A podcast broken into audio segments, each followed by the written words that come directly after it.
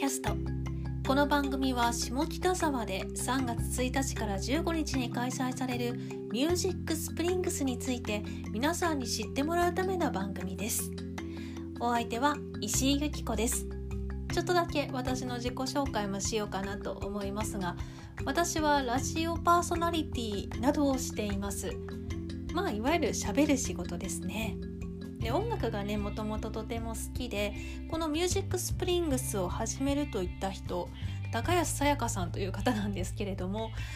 まあ面識がありましてせっかくやるんだったらいろんなことをもっと詳しく聞いてみたいなと思ってこの番組を作ってみることにしました。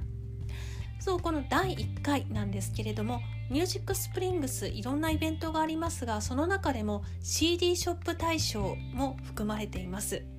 CD ショップ大賞事務局長でもある高安さやかさん。そうです。ミュージックスプリングスの主催者でもあって CD ショップ大賞の事務局長でもあるんですよね。この高安さやかさんにお話を聞いてみましたのでその様子聞いてみてください。どうぞ。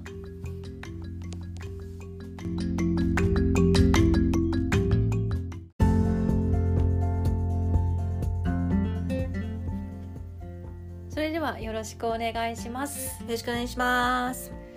え CD ショップ大賞なんですが、はい私もずっとお手伝いをさせていただいているのである程度のことは、はい。まあ、知ってはいるんですけれども、うん改めて、はいこう始めた経緯とか、はいその辺のお話をあストーリーを聞かせてもらえないかなスとトーリ思うのですが。ー。はい、そうですね。まあ私も思い出したことかれこれ10年前ぐらい、あうんもうちょっと前だよね。はい、2006年はいに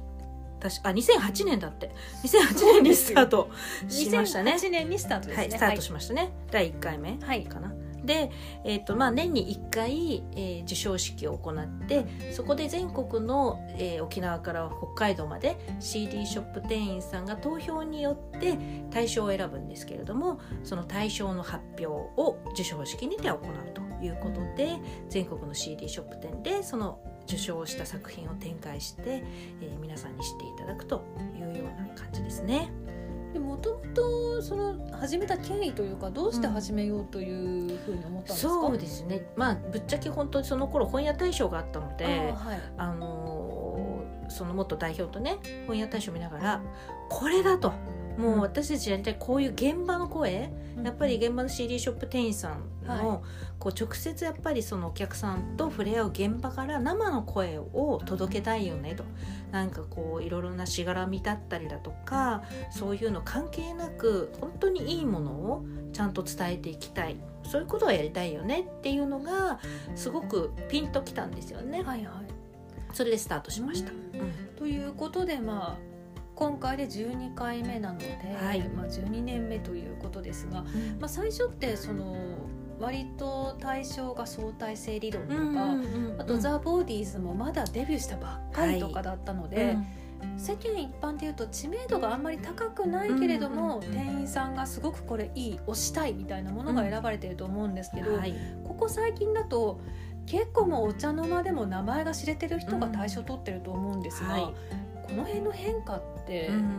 どう思われてますか、そうですね。まあ確かにあの表向きというかね確かにそうだよなって私も思うんですけど別にその投票をねあのなんかこう変えたとか、はい。そういうのが全くなく純粋に本当にこれがブレイク次ネクストブレイクだっていうふうにお店の人も思って投票しているんですよね。でもこの10年間って、まあ、皆さんがご存知のように、まあ、あの本当にそんな最近だったかなと思うんですけど まあね YouTube がねね。正式に日本でもローンチされたりだとか、Twitter とか Facebook とか、まあ、そういう SNS が出てきたりだとかも、まあ、そういう音楽の共有の仕方も変わってきたし、はい。あとまあ当然ダウンロードとかね配信だとか、うん。そしてサブスクリプションがスタートしたりだとかっていう風にものすごく音楽の聴き方も変わってきて、まあ、その CD のパッケージの売り上げ自体も変わってきて、すごくそういう状況が変わっていく中ででの何かそういうこう現場の人たちの生の感覚なんだなっていうふうに思ってるんですよね。肌感覚うん的に、肌感覚的にもっと売れるはずだ。もっとこれは素晴らしい作品だ。もっと聞いてほしい。まだまだ全然手にしてない人がいるはずだっていうなんかそういうのがあるのかなっていうふうには思ってました。まあ、基本的に CD ショップ大賞で選ばれる作品ってアルバム作品ですよね、はい、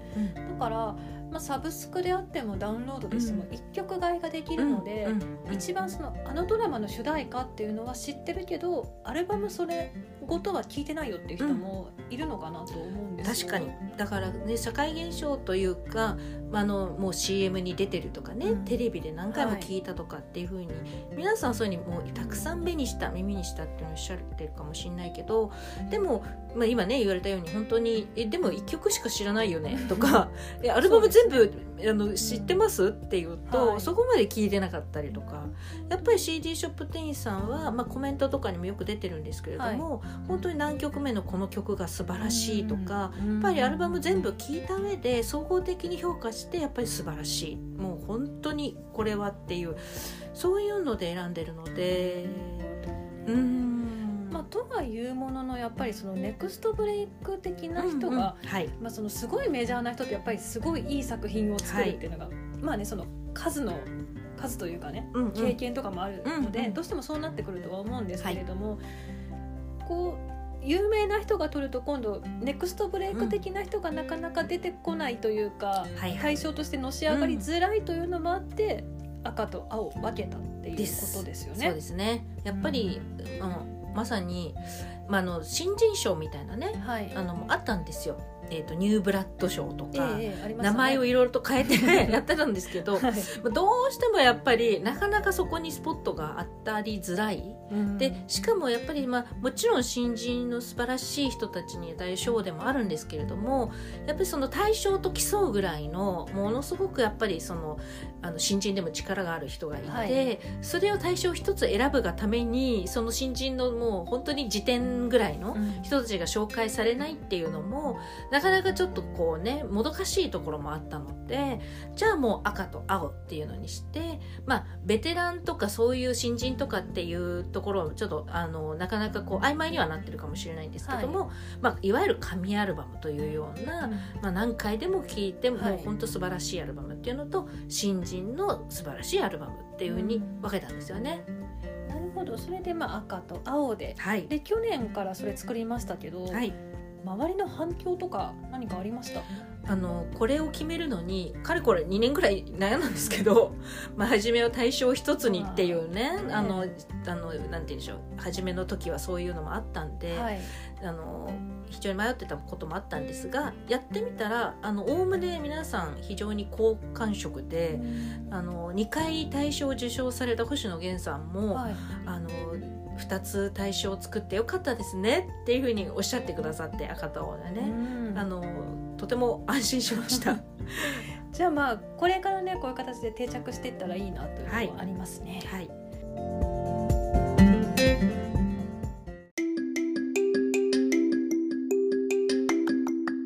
さて話を聞いていきました。そうなんです。CD ショップ大賞は去年から赤と青の2つに分かれています赤が高安さんが言ったように紙アルバムと言われるようなもの。そして青の方が、まあ、いわゆるネクストブレイクに近いかなというようなそういった存在のアーティストを選んでいくという形になっています。まあ、どうしてもニュースになるとその知名度のあるアーティストの方がね話題になりやすいので目につくのが赤の受賞者になっているかなというような印象は私は持っていますね。うん。まあいろいろと話していくとねどんどん長くなってしまったので番組は今回はここで1回切って次に改めてお話聞いていったものを放送していきたいと思います。今回はここまでです。この後も CD ショップ大賞のさまざまな賞などについてお話聞いていますので次回もお付き合いよろしくお願いします。ここまでのお相手は石井由紀子でした。それじゃあバイバイ。